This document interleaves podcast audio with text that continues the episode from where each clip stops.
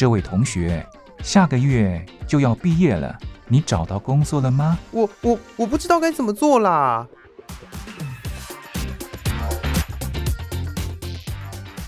想找工作，却不知道该从何着手；想换跑道，却不知道自己能不能做得来。收听职业相谈所，让各行各业的前辈为你指点迷津。在职场上迷路的人啊，一起来寻找你的栖身之所吧！欢迎收听职业相谈所。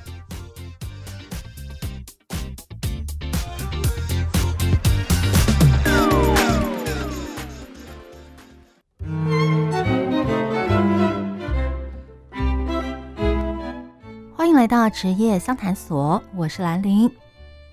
最近。律政剧，也就是呃律师、法律诉讼方面的戏剧啊，非常流行，也让很多人开始对法律相关职业产生兴趣。因此，我这一集邀请到小白律师来跟我们分享他的工作经验。那上一集，也就是第一集，我们聊到他为什么会想成为一位律师，那要成为律师该走什么样的途径或是管道？而在进入业界之后，你会发现律师其实有分成很多不同的种类。那他大概有分成哪些？他的工作内容有什么不同呢？而这个礼拜我们要来继续聊的是小白律师他的工作业务内容有哪些？另外也会谈谈他所关注的修复式司法，还有儿童法治教育的这个部分。听完之后，相信会让大家对律师这份工作有更多的了解。那事不宜迟，就开始进行今天的节目吧。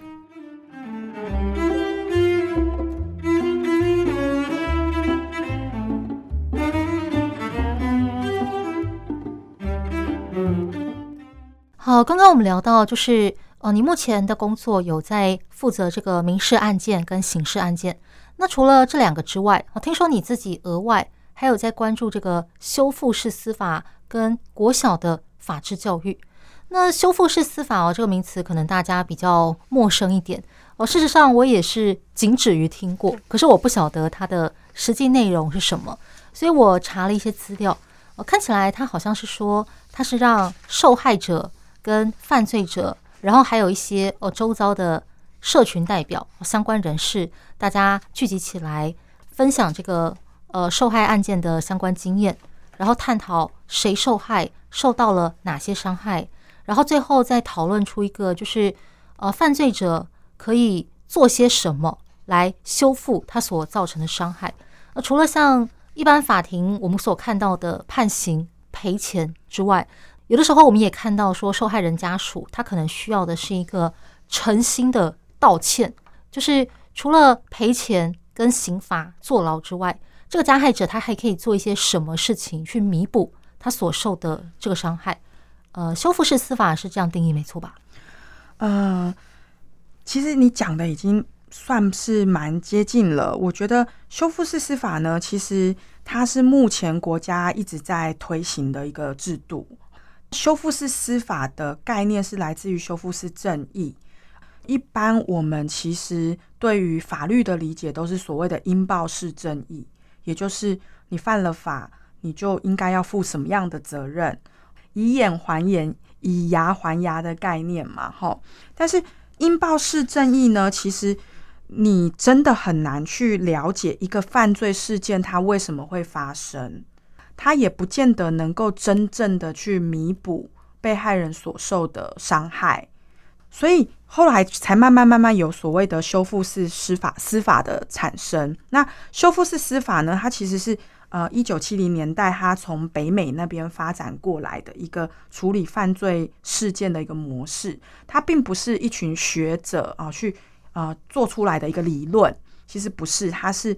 之前在加拿大曾经发生的一个修复的事件哦，然后慢慢慢慢就是呃，经过呃一些国家，比如说像美国，然后欧洲的国家，慢慢把它们应用到这个司法上面，然后发现修复是呃修复是司法其实比较能够去真正的呃让犯罪行为人本身或者是。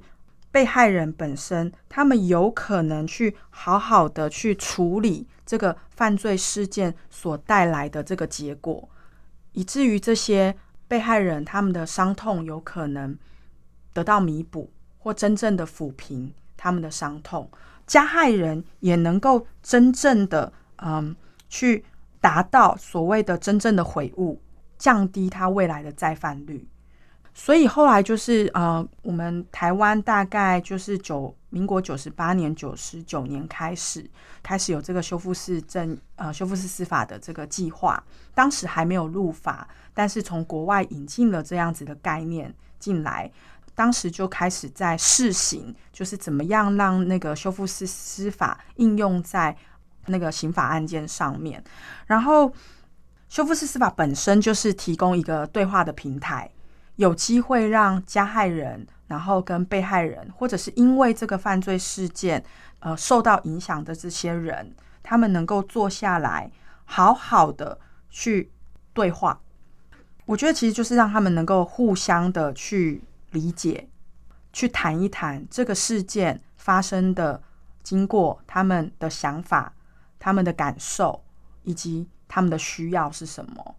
透过这些对话呢，去了解彼此因为这个事件所受到的影响，也就是让他们真正的去沟通，最后才有可能让加害人去充分认知到说他的行为所带来的破坏结果对对方造成的破坏有多大，伤害有多大，进而他才有可能真正的所谓的悔悟，然后去承担该承担的责任。被害人也才有可能透过这些对话，他可能实际去理解，然后有可能。走过这些创伤，然后得到所谓的心理的支持以及复原。那最后其实会发现，这样子的事情之下，其实成果是很好的。但是因为台湾一直到二零二零年才真正将修复式司法入法，到比如说刑事诉讼法、校园霸凌准则啊，所以目前其实台湾还没有非常广泛的在应用。修复式司法，但是已经慢慢像目前可能实行的比较好的是台中地检署，台中跟彰化地检署好像就是呃实行的还不错。那北部的话，真的是呃送修复的案件还是相对的少一些。那我觉得，因为这个是在台湾还是属于一个蛮崭新的一个一个制度。那也还有很多司法人员并不是真的那么了解这个制度，像我自己也是大概前两三年才开始透过就是呃法务部的训练，然后或者是呃律师工会有承办一些呃关于修复式司法的课程，好，然后我才进而去了解修复式司法的意义，然后以及它的理念，以及如果它真的实行的话，我们期待它看到它真达到真正修复的成果。对，那我自己个人是，我觉得这是一个非常好的制度，只是在台湾它还没有很盛行。从我前两年接触之后，我目前也是呃跟着嗯台中有有几个律师成立了一个善意沟通协会，协会有承办很多法务部关于这个修复促进者的这个培训，那我目前也都是跟着他们一起在进行这些呃培训的训练。然后以及怎么样，就是去推广，就是修复式司法。那我自己本身也在律师全联会的修复式司法委员会担任委员。借着这个机会，有机会让一般听众可以了解修复式司法在做什么，我觉得是蛮好的。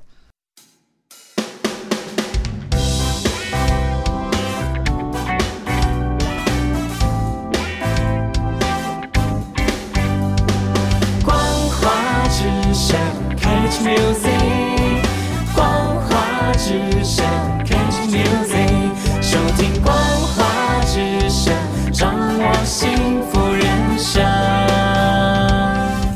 收听光华之声，掌握幸福人生。嗯，我也是透过这一次跟你的访谈，才去查了资料，知道说这个修复式司法到底在做什么。那在了解它的内容之后，我也觉得。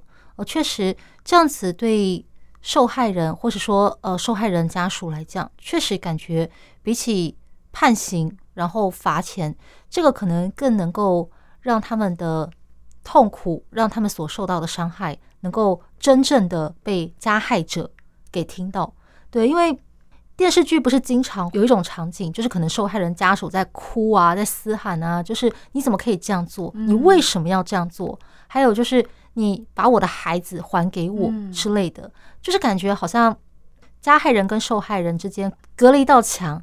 就是从受害家属的角度来讲，他们会无法理解，就是为什么对方要伤害我们，然后我所受到的伤害，我的痛苦，你明白吗？嗯。那如果加害人不能明白的话，他可能还会做。类似的事情，嗯，对，所以让他们彼此互相的沟通，让加害者能够真正的悔悟，知道说他所做的事情给别人带来的多大的伤害，然后以后不要这样做了。对，我觉得这一点真的很重要。是啊，因为我像我觉得这就回到。如果不是有修复式司法的介入的话，吼，我觉得其实一般法庭他处理的就是这个人他犯了什么行为，那成立什么罪，那依法他应该要判刑判多久，以及他应该负担的赔偿责任有多少。那就像你讲的，其实很多呃被害人家属，如果真的又是死亡案件，这种其实被害人家属他觉得法律判他再久，即便把他判死刑。啊，或者是呃，法律判他要赔我多少钱，其实都换不回我逝去的那些家人，我失去的那些亲友嘛。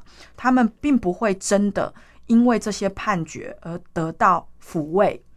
就像你刚刚讲的，其实很多被害人都会觉得，为什么是我？好，为什么你要做这些事？为什么会有这样子的事情发生？其实他们内心会有非常多的疑问。也会有很多，其实有可能是他跟这个所谓呃他失去的这个家人，他也许曾经他对他没有来不及说出口的，来不及为他做的，在他们失去他的那一刻，变成是啊、他可能对这个呃离开的家人有所亏欠，他这些其实很多的内心的痛苦啊、亏欠感啊、愧疚感啊。其实他就会转化成更深更深对这些加害人的愤怒嘛，对，因为你夺走了我，连来不及跟他，呃，好好的，呃，说说句话，好好的拥抱他，好好的跟他怎么建立关系的机会都没了。我会讲这些是因为这个就是呃，之前有一个呃精英女士，她就是目前在担任那个修复式司法的陪伴者。哦，然后她自己也有在担任那个犯罪被害人保护协会的志工。那她其实本身就是一个被害人家属。好，她的女儿就是在几年前，然后被呃她的男朋友就是因为感情的纠纷，那就被男朋友就是杀害了。这样其实可以想见她的痛苦有多少。那我刚刚讲的这些，其实就是后来她真的经借由修复式司法去理解。这个加害人，那她也从中去看到自己内心的感受及需要之后，她最后原谅了这个加害人。他也后来因为接触修复式司法，他内心得到了一些救赎。那甚至因为这样去参与修复式司法的一些相关的工作。那他当时的回馈就是，就是我刚刚讲的这个，他觉得其实，在事件发生之后。会有非常多的为什么跑出来，那甚至有很多是对于已逝家人的一些亏欠，会变成是那是一个对加害人更没有办法去理解的。所以后来是透过了修复式司法这些促进者的协助，去呃怎么样的跟加害人进行沟通对话，去互相理解，然后真正看到自己内在的需要。当然，他才有办法再走出这些伤痛，迎接他接下来的人生。对，那我觉得这个是一个呃传统的，一般就是我们所谓的呃应报式正义，或者是只是按照法律去做判决哦，其实是没有办法得到的效果。哦，了解哦，确实这样说来，我就能理解为什么有人说。呃，修复式司法是目前这个司法判决的一个补充的方式。那除了修复式司法之外，你另外还有在关注像是儿童的法治教育，对不对？呃，有句话说，孩子的教育不能等哦，特别是近几年来看了一些跟小孩子有关的社会案件，更让我有这种感触。像呃，我之前曾经在抖音上看过几支短片，那那个短片的内容就是有一个年轻女性，她拍片说她被小孩子性骚扰，就是那个小朋友啊，看到一个陌生的大姐姐站在旁边，然后那个小朋友就撩起她的长裙，然后去摸她的腿。就觉得真的是这孩子是怎么了？为什么要去摸陌生女生的大腿？然后家长还在旁边说他只是个孩子啊，不要那么介意。但问题是我看那个所谓孩子，基本上至少已经有高中了吧？那个可不是个孩子而已呢。对，然后呃，另外一个更夸张的新闻是跟刚刚那个一样，也是发生在中国大陆，就是有一个小男生他的手机被他爸没收了，他很生气，于是他就拿起那个。菜刀就是那种可以拿来切骨头的那种大菜刀，就做事要砍他父亲，要恐吓他爸。他爸虽然也是一个很壮硕的中年人，但是你知道那个刀子不长眼啊！我看他爸都胆战心惊的。事实上，我作为一个观众，我也胆战心惊的，就真的很怕他那样挥挥挥，然后刀子就真的砍下来。嗯，那那除了刚刚提到的那两个发生在中国的案例之外，像日本、韩国。我们也可以在很多的这个戏剧里看到有一些年轻学生霸凌同学的情况，而且真的很可怕。像之前那个韩剧什么《黑暗荣耀》，对不对？那个女生学生时期也是被霸凌的很惨。对。那像台湾的话，我稍早看过的一个案例是说，在年轻人很喜欢用的那个 Dcard 社群平台上，就有人反映说。他看到有人在出售自己不要的衣服，那他那他想说，哎，好像也蛮便宜的，就汇了钱给对方。结果对方寄来的衣服啊，跟他拍的完全不一样。对，他就觉得这个人怎么这样子，跟你照片上写的完全不一样。后来他去查了一下，发现这个人是一个学生，可能才国高中吧，这样子。他就一开始好言相劝，就是妹妹，你不要这样子，你不可以做这种事情，这样是违法的。而且这也没有多少钱，你不要年纪轻轻就在做这种违法的事情，骗这种钱。可是那个人还是不搭理他，就是一副那种啊，我就不还钱，你要怎样的样子。后来他实在没办法，就上来问大家，就说：“那这样我是不是要，好比说透过社群平台跟他的家长或是跟他的学校反映？对，因为这个人好像有在他的社群平台上抛出他的，好比说学校制服之类的这种。”对，然后最后还是惊动了对方的家长，然后才把这个钱给讨回来。嗯哼，所以从刚刚看到的这些案件呢，不管是中国的也好，台湾的也好，日韩的也好，都深深让人了解到，现在这个社会啊，孩子已经很成熟了，他们懂得了很多事情啊，透过网络，透过各式各样的媒体，那在接收这种庞大讯息的时候，有的时候真的就。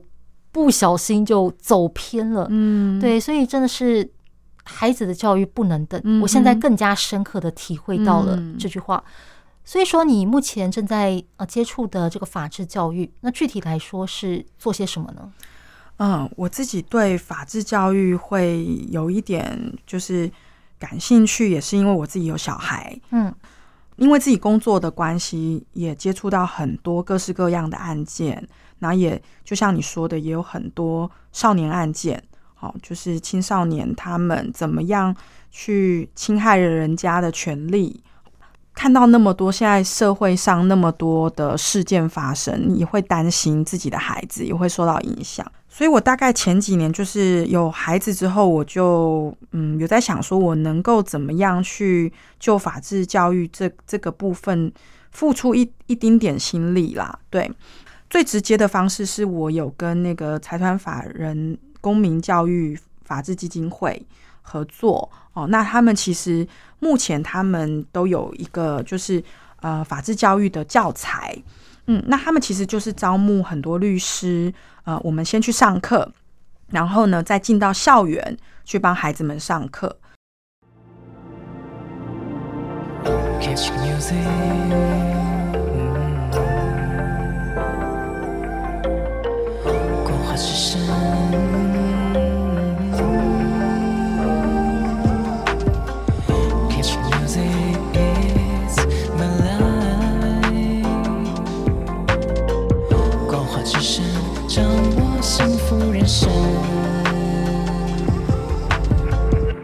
光华之声。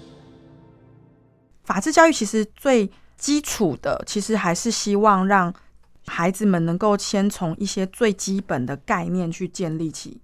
呃，法治教育基金会呢，他们所出的这个教材呢，主要就是四个主题，分别是正义、权威、隐私跟责任。那主要就是透过这个四个主题，去建立他们一些民主基础的概念、法治基础的概念。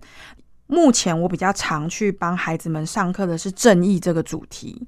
好，那蛮有趣的。其实正义这个主题，它就是分为呃所谓的分配正义、匡正正义以及程序正义。那其实这个所谓的正义的概念，就是在讲公不公平。嗯，孩子们很很讲求一件事情公不公平。那其实就是由这个公不公平的这件事情出发，去让他们知道每一种不同的正义的类型怎么样去应用在生活上。譬如说，我们讲分配正义好了，除了介绍什么是分配正义之外，就会跟他们讨论现在时事。呃，前阵子才那个新闻提到的那个，应该说每隔一阵子新闻就有在讨论的博爱座。嗯，对，博爱做的分配正义。哦，然后引导孩子去思考，我们为什么要博爱做？那博爱做到底哪些人可以做？那你觉得只给这些人做公平吗？那有没有一些人他不是我们所所说的老人啊、怀孕啊、身障者啊？那他就不能做博爱做吗？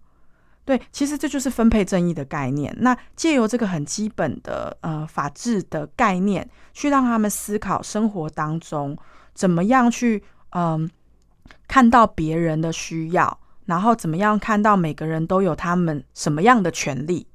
对，那像匡正正义很常提到的就是霸凌了。对，嗯、因为匡正正义在讲的是说，当一个人的权利会受到侵损害的时候，应该怎么样去对待他？好，那有时候其实，在讨论的，比如说，呃，有人把我的玩具摔破了，那。应该要怎么去处理它？那可能这时候我们要思考的是啊，那为什么会摔破？那摔破的这个人他是故意的吗？还是他是不小心的呢？那如果真的啊摔破了，最后解决的方式是什么才能达到你认为的公平呢？因为当一个人的权利被侵害了，或者是一个错误的事件发生了，那我们要怎么去恢复这个错误跟回复这个损害？去保障这个人的权益嘛？这时候，其实，在跟孩子们讨论的时候，他们也会有很多啊。那考试，呃，有人作弊，那作弊他得到的结果是零分，大家觉得公平吗？如果他只是有两题看了书本，但是其他题他都是自己正常作答，可是老师就有作弊就零分，这个公平吗？其实就是引导孩子去从一些很生活的案例去思考何谓正义，何谓公平，他们才能够借由这些讨论去理解到说，可能我今天做的这件事情有没有可能影响到别人？那我今天做的这件事情对我的影响是什么？对别人的影响是什么？他有没有因此损害到别人的权益？我觉得。这些是蛮有趣的，因为像我去每次去国小上课的时候，呃，不管是呃他是中年级或者是高年级，只是反应的不同啦。通常中低年级会比较踊跃，每一个都是举手像妙丽这样子，就是很很很老师啊，我妈妈呃。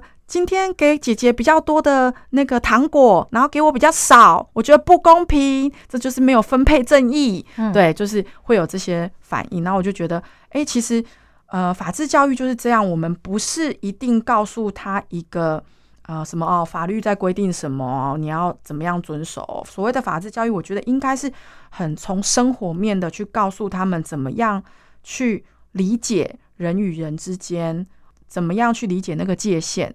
怎么样去学习不去伤害别人？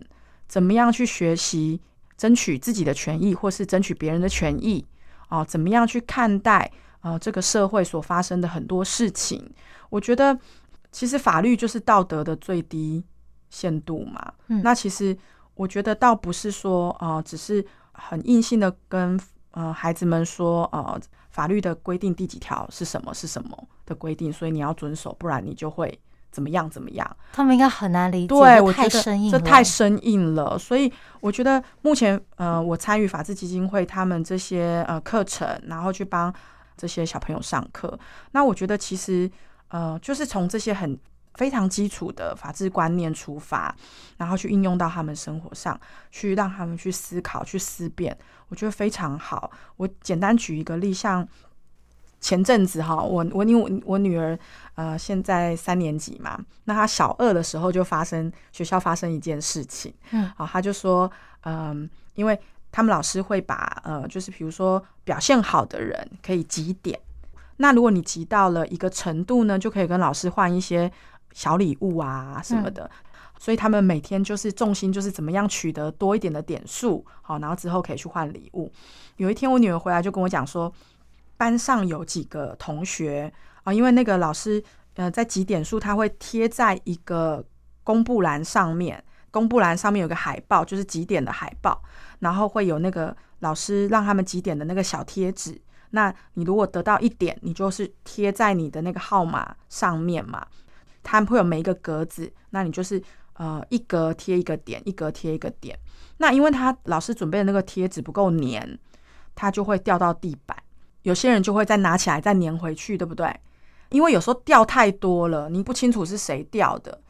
有几个小朋友就很聪明哦，他他会贴到，比如说不是他掉的那一格，再往后再多几格，那假装中间是掉了的。嗯，对，简单来讲就是他把那个。中间好像看起来好像是掉了贴纸，然后再把那个他捡起来贴纸贴在他想要快接近挤满点数的那一格。嗯，对，那老师就会以为说啊，中间因为那贴纸很常掉，所以他可能中间都掉，其实他已经快挤满了。嗯，那他就会比较快得到嘛。我女儿那天就跟我讲了这件事情，她就说，呃，她看到班班上有几个同学这样子做，那我就问她说，那你觉得这样做是对的吗？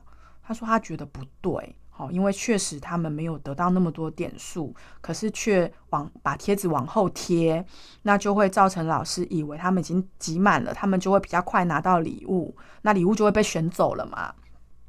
我就他就说他觉得不公平，对哦，他那他那时候也有一些人性的摆荡，他说那些同学会跟他讲说，呃，你也去往后贴啊，你往后贴就会比较快得到啊，哦，然后。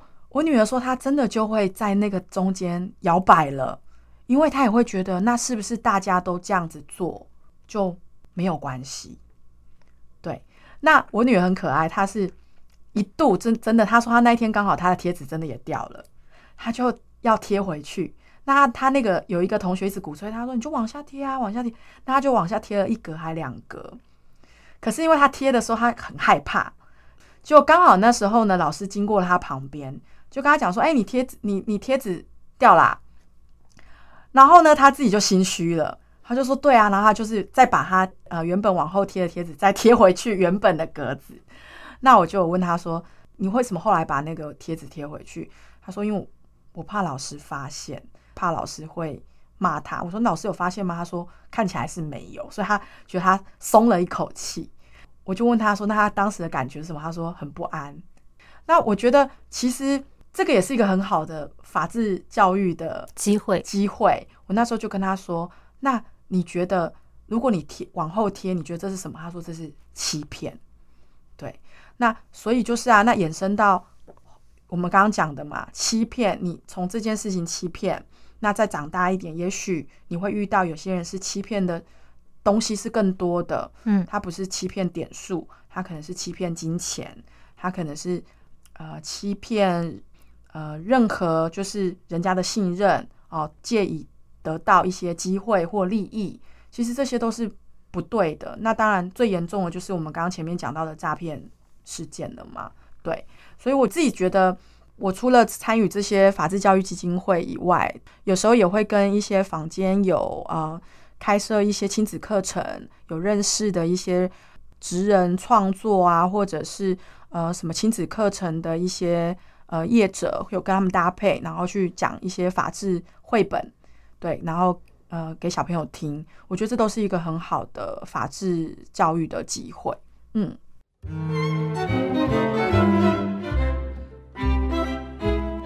碍于时间的关系，今天的职业相谈所我们就先聊到这里。今天小白律师跟我们聊到，他除了承办民事还有刑事案件之外，也非常关心修复式司法还有儿童法治教育这两个领域。我想，对于关心法律能够提供受害人或是他们的家属哪些服务和补偿的人，以及希望从小培养孩子有法治观念、不会长歪的家长们来说，应该可以提供一些参考或是建议。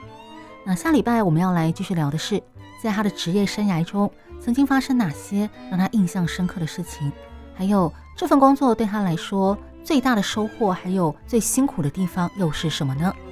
对律师这份职业有兴趣，或者是想要从事律师业的人，下个礼拜不要忘记继续收听这个节目哦。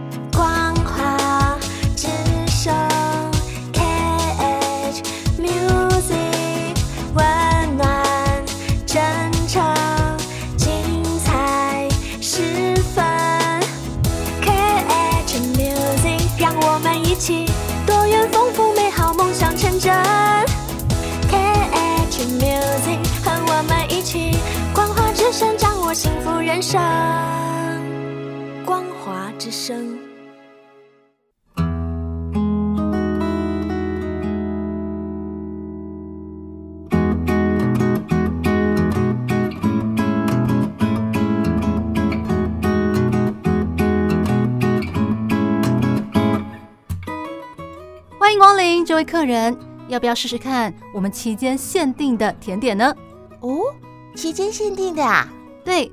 这是老板为了特殊节日做的，每一次的口味都不一样，只有现在才有卖哦。要不要试试看呢？好啊，那给我来一份吧。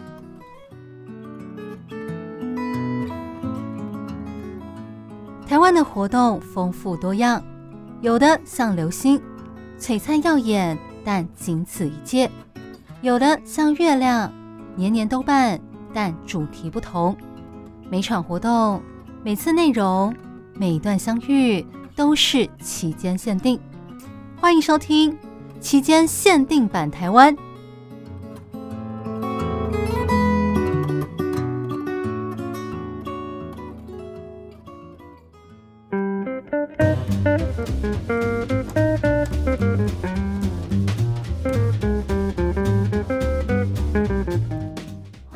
期间限定版台湾，我是兰陵。大家喜欢逛美术馆吗？我在另外一个节目《那些漫画教我的事》里，有一个常驻来宾嘎拉西皮，他就很喜欢逛美术馆。我的话，虽然我不常逛展，不过我很喜欢美术馆那种现代化而且又非常静谧的气氛，再加上馆里展出的那些艺术作品，看着看着真会让人有一种好像来到了异世界般的感觉，可以让你暂时忘却那些世俗烦忧。不过离开了美术馆，回到现实中，还是要烦恼吃东西这些俗事的问题。所以，如果美术馆附近还有什么可以让你逛街吃东西的地方，那就太棒了。因此，今天就要来跟大家分享一个符合这两项条件的活动。活动名称就叫做台南盐水月之美术馆。活动地点就在台湾南部的大城市台南，它的盐水区历史街区的周边。你可以从高铁嘉义站，或者是台南的新营火车站转公车就可以到了。据说这个月之美术馆的活动啊，是当地第五年举办，曾经获得观光署颁发国旅最佳潜力奖。今年他以“爱呀”当做主题，邀请十四组艺术团队创作了六件新作品，再加上十二件分散在盐水街区以及当地老屋里的常设作品。展现艺术实验跟在地共创的成果，并且为一月底登场的月经港灯节热身。这个活动让大家我不需要买票进美术馆，只要在盐水街区里逛，你就可以自然地感受到艺术的氛围。而在这十八件展品中，我最有兴趣的有三个。第一个就是由鱼语艺术工作坊率领地方民众一起创作的“点亮爱呀”，它是位于王爷巷内的一个展品。有一个非常大，简直媲美东京浅草寺的一个超级大灯笼。这个巨大的黄灯笼上面写了一个“爱”字，而这个灯笼后面，也就是长长的王爷像，挂满了紫红、蓝、绿、黄四色的灯笼，营造出一种既热闹又温暖的氛围，让人实在是很想走进那条巷子里一探究竟。另外，还有一个是由艺术家赖彦勋所创作的《How We Build a Moon》，看我们如何建造了月亮。它是由铁架加纸片所做成的，那些铁架架设起来，看起来很像是建房子的时候，不是会在外面搭那个竹架吗？只是在铁架之间那个正方形的空隙被白纸给盖起来了。点灯之后，它看起来有点像是半月形，而在铁架上有很多白色的鸽子。所以说，这到底是个半月还是一个鸽笼呢？实在让人搞不懂呢。据说这件艺术品，它既结合了它的名称中我所提到的那个月亮的意涵，但同时它也结合了盐水当地放红鸽铃的这个文化。什么叫做放鸽铃呢？放鸽铃是当地流传的一种特有的习俗，就是在鸽子的尾部装上一个类似大型哨子的东西，而当把鸽子放飞的时候，气流通过鸽子的尾部，会使那个鸽铃发出像吹哨子一样的声音，所以才会叫做放鸽铃。而这个作品就是结合了月亮跟放鸽铃两种意涵。另外，这次受邀的艺术团队之中也有外国人，有一位来自日本的艺术家胡宫雪娜，他就制作了一个大型的充气作品，叫做兔龙，外表看起来像是两只五彩缤纷的巨龙。但是你仔细看，你会发现，哎，那个巨龙的头部怎么看起来有点像是兔子啊？所以呢，才会叫做兔龙，像是结合了已经过去的兔年，即将进展到龙年的这种感觉。台南市长黄伟哲说，这次的月之美术馆是以整个小镇都是美术馆的概念来营造的，希望月之美术馆春节期间非常受欢迎，吸引很多人来挑战的盐水风炮，再加上一月底登场的月津港灯节。能够成为台南市的亮点观光活动，带动整个区域的观光。另外，台南也是有名的美食之都，它的牛肉汤、虾卷还有布丁都很有名。我当然还有很多好吃的东西啦，只是我自己最喜欢这三样。所以大家去台南玩的时候，也可以尽情的品尝当地好吃的东西，绝对会让你在精神上还有味觉上都有满满的收获。而且由于台南哦，夏天很热。在春天这种不冷不热的季节过去玩最适合了。等我之后比较有空，我也要去台南玩。那今天期间限定版台湾的活动就为大家介绍到这边。我是兰陵，那我们下一集再见喽，拜拜。